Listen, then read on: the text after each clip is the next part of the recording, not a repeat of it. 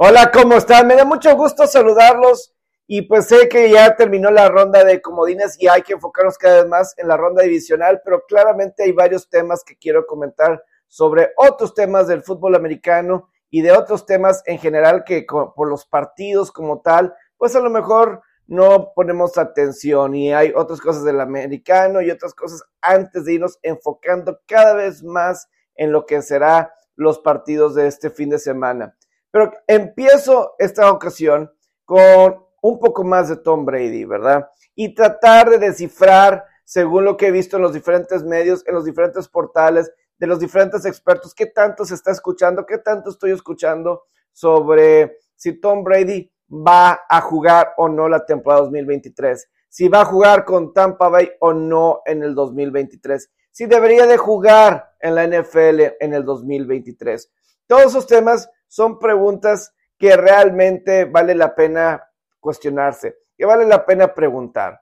Y digo, después de que perdieron contra Dallas, la conferencia de prensa que da, en el que agradece a la prensa en Tampa, ¿verdad? Que agradece a los reporteros que cubren localmente a Tampa por trabajar con él. Y pues digo, él habla específicamente de este año, gracias por estar con nosotros. sé que es un trabajo muy complicado, Ojalá que los haya, espero que, gracias por el respeto que me mostraron y espero que yo también les haya demostrado respeto. Todo eso fue fundamental en lo que estaba comentando Brady, ¿verdad? ¿Ustedes qué opinan sobre esa conferencia? ¿Se estaba eh, despidiendo del Tampa Bay como tal, de la franquicia como tal, diciendo, esta es una gran franquicia, es un gran equipo eh, y estoy muy contento de estar aquí? Y gracias por aceptarme, ¿verdad? ¿Se escucha eso como una despedida de Tampa o qué opinan ustedes? ¿Qué opinan ustedes tal? A mí me suena que es como que una despedida de Tampa, ¿verdad? Ahora también el caso de Joe Buck y Troy Aikman, ¿verdad? Que después del partido, eh, pues hablan eh, con Scott Van Pelt en el Sports Center de la noche y pues obviamente Troy Aikman y Joe Buck, los dos pues hablaron con Tom Brady desde antes, ¿verdad? Desde antes del partido. Y, que Joe Buck, pues da a entender que obviamente este fue un año muy difícil para Brady. Fue un año muy complicado para Brady en, lo, en, la cuestión personal. Eh, obviamente con lo de su esposa y todo eso, que realmente por mucho, mucho tiempo en este receso de temporada y durante la temporada regular, como que no fue el mismo Tom Brady no fue el mismo Tom Brady. Digo, eso era algo que hasta yo de alguna forma en mis espacios, aquí en redes, en multimedios, en los diferentes programas en RG, sí era de cuestionar porque me acuerdo en la pretemporada, eh, se ausentó en su cumpleaños. Luego se ausentó otros 11 días.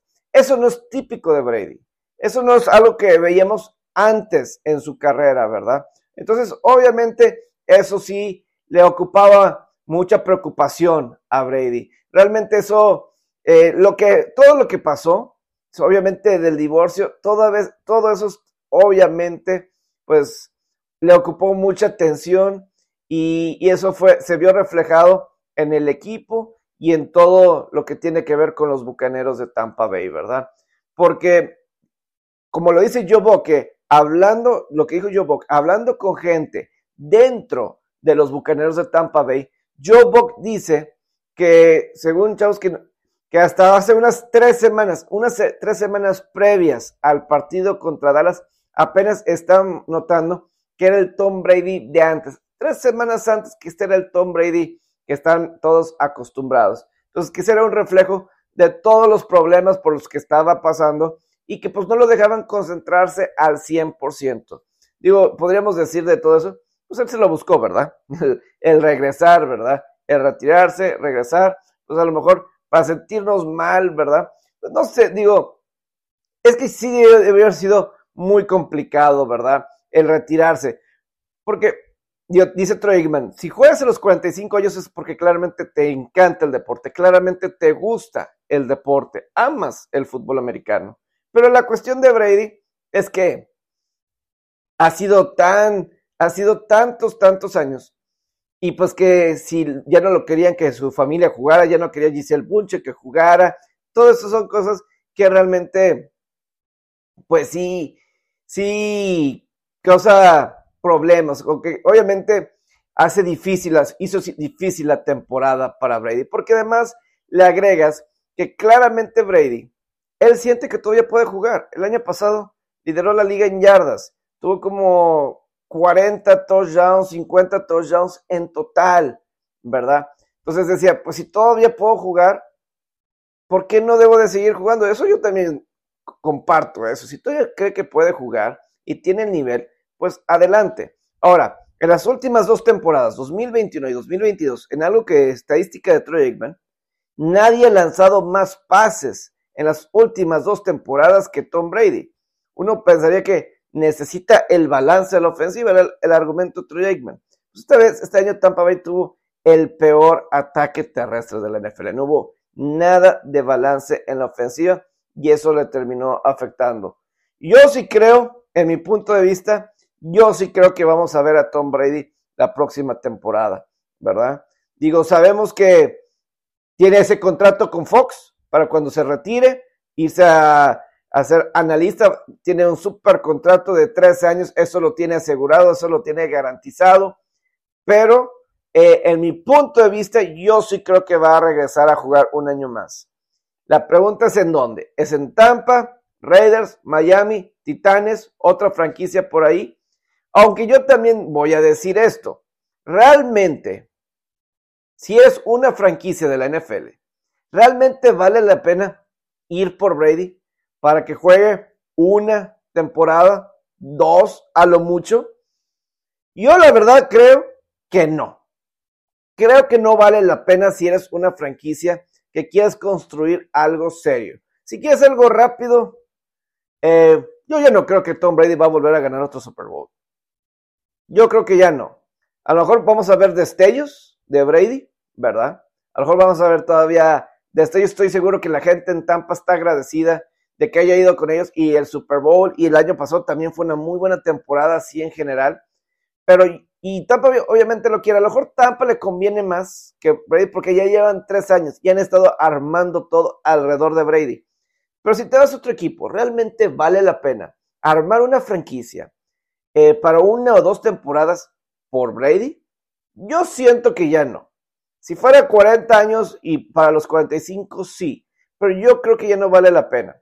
Pero un equipo que no le importa eso puede ser los Raiders. Sabes que a los Raiders no les importa, ellos quieren ganar ya, ellos no les importa en cuatro o cinco años, ellos quieren ganar ya, ellos están buscando conseguir ya esas victorias, quieren buscar ganar el Super Bowl ya. No creo que es lo más recomendable, ni a corto ni a largo plazo. Realmente así de rápido va a ser el cambio con Tom Brady eh, inmediatamente con los Raiders. No lo sé, pero sabemos que ahí está Josh McDaniels y pues obviamente todo lo que desea eh, Mark Davis es de inmediatamente tener a este equipo ganador y a lo que sigue, ¿verdad? Y buscar ser campeones ya, sin importar el futuro, y luego, luego se caerían otra vez los Raiders. De eso no tengo la menor duda. Pero sí, es lo que ha estado sucediendo alrededor de Tampa y va a ser un tema muy, muy interesante, obviamente. Eh, ¿Cuánto tiempo se va a tardar Brady? La vez pasada fue muy rápido. Aquí creo que sí va a ser un poco más de tiempo, pero sí anticipo que vaya a jugar con alguien en el 2023. Eh, por otro lado, sí quiero tocar un tema en el golf, ¿verdad? Se determinó, ¿verdad? Ya se, bueno, no se determinó, pero se rumora, se rumora que Live Golf, que empieza su temporada en febrero, en febrero, y va a empezar justamente en Mayacoba, en el torneo en México, en, la Ribera Maya. Parece que están muy cerca de llegar a un acuerdo para finalmente esta nueva liga de golf que va a su segunda temporada, que CW Network será el canal que transmita los torneos de Live Golf. Imagínense eso, CW Network, que es un canal de cable, que es como el quinto canal más importante de cable de todo Estados Unidos y que llegan, creo que a mucha, mucha gente. O sea, creo que ah, el alcance sí es bastante bueno, ¿verdad? Es bastante bueno para Live Golf, CW Network. Que CW Network, para la gente que ustedes eh, no esté muy familiarizado, esos son los canales donde Gossip Girl salió, ¿verdad? Gossip Girl salió y fue muy eh, espectacular y todo eso. Gossip Girl, eh, Riverdale, ¿verdad? Todas esas series populares de época. Si nos vamos antes era el, w, el WB, ¿verdad? Eh, para los español, que aquí en cable, que sí, WB, pues en Estados Unidos así era y se cambió a CW. Y repito, esas series, ¿verdad? Como Gossip Girl o Riverdale, pues son de esos canales, ¿verdad? Que pues son de ese tipo. Nunca han transmitido deportes, el CW Network, nunca ha transmitido deportes. Parece que sí. Esto lo dijo eh, Fogerty, este analista que estaba en CBS, NBC, y se salió de NBC para irse a Live Golf y ser comentarista, analista, ahí precisamente con ellos, ¿verdad? Entonces, claramente, claramente, pues él haciendo una aparición en un show de comedia, él dijo que pues parece ser que va a ser CW, que no, todavía el anuncio no es oficial, que parece CW Network. Ahora, esto es diferente, porque al parecer el CW Network, ¿verdad? No es como si va a pagar los derechos a Live Golf, o mínimo no completo, ¿verdad? Pero al parecer es mejor de lo que se pensaba, ¿verdad? Con, porque se rumoraba que Live Golf iba a pagarle a Fox Sports para que en FS1, FS2 en Estados Unidos, ahí se transmitiera en Estados Unidos los torneos. Aquí parece que no va a ser completamente, ¿verdad? Que no va a pagar, o sea, no va a ser eso como si Live Golf le va a pagar, ¿verdad? A CW Network, pero parece un poquito más como socios, donde sí eh, no van a pagar necesariamente, o sea, no van a gastar mucho dinero, ¿verdad? No va a gastar mucho dinero CW Network. Incluso a lo mejor un trato donde cosas de patrocinios y todo eso, ahí a lo mejor van a empezar a recibir dinero el CW Network. Ellos van a recibir a cambio de patrocinios y todo eso, es lo que se anticipa. Eh, no es el canal típico, o sea, repito, nunca han transmitido deportes a CW Network, jamás, jamás. Esto es un inicio. Eh, creo que no es el canal típico de deportes, pero eso puede ser bueno a la larga, pero sí no es lo usual. Me recuerda cuando la NHL se salió de ESPN y ABC, cuando fue la huelga, el paro laboral que no hubo temporada 2004-2005, cuando regresaron, eh, con NBC y creo que Outdoor Life Network en aquel entonces eh, no tenían eh, sí, ellos no pagaban derechos a la NHL, ellos no. No fue sino hasta el 2011 que NBC empezó a pagar derechos de transmisión. Y luego ese canal se convirtió en Versus. Y luego el Outdoor Live Network se convirtió en Versus. Y luego ese Versus se convirtió en el NBC Sports Network. Y bueno, hace unos años se acabó NBC Sports Network. Y ahí fue cuando el, hockey regresó a, ESPN ABC y ahora TNT y TBS. Pero se me hace muy similar, ¿verdad? Eh, eso es lo que tienen que apostar, porque nadie, nadie, nadie, porque lo que dicen que no fue tanta gente la que veía los torneos en, en YouTube, ¿verdad? Eh, en YouTube, que ahí era donde se transmitió la primera temporada de Live Golf, pero va a ser muy interesante. Se dice que Mito Pereira, eh, chileno, se puede ser un, un hombre importante que del PGA Tour salte precisamente, ¿verdad? A Live Golf para esta temporada. Se estaría uniendo a Joaquín Niemann. Los dos chinos, perdón, los dos chilenos eh, se estarían uniendo, ¿verdad? allá. Ya estaba Joaquín Niemann, ahora el otro chileno, el caso de Mito Pereira, ¿verdad? Que fue el número dos en el PGA Championship. Yo no, no tiene sentido él, ¿verdad? Que siga haciendo su carrera y ganando, pero bueno.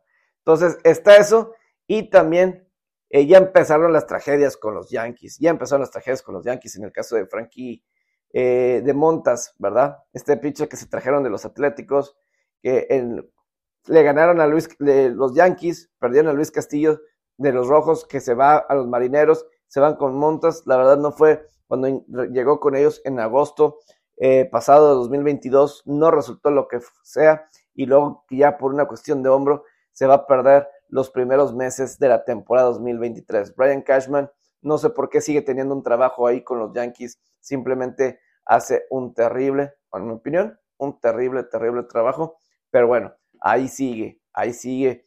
Mucho dinero, pero la verdad es que pues con Yankees ni cerca ni cerca de lo que deberían lograr. Pero bueno, yo me despido. Que tengan un excelente día.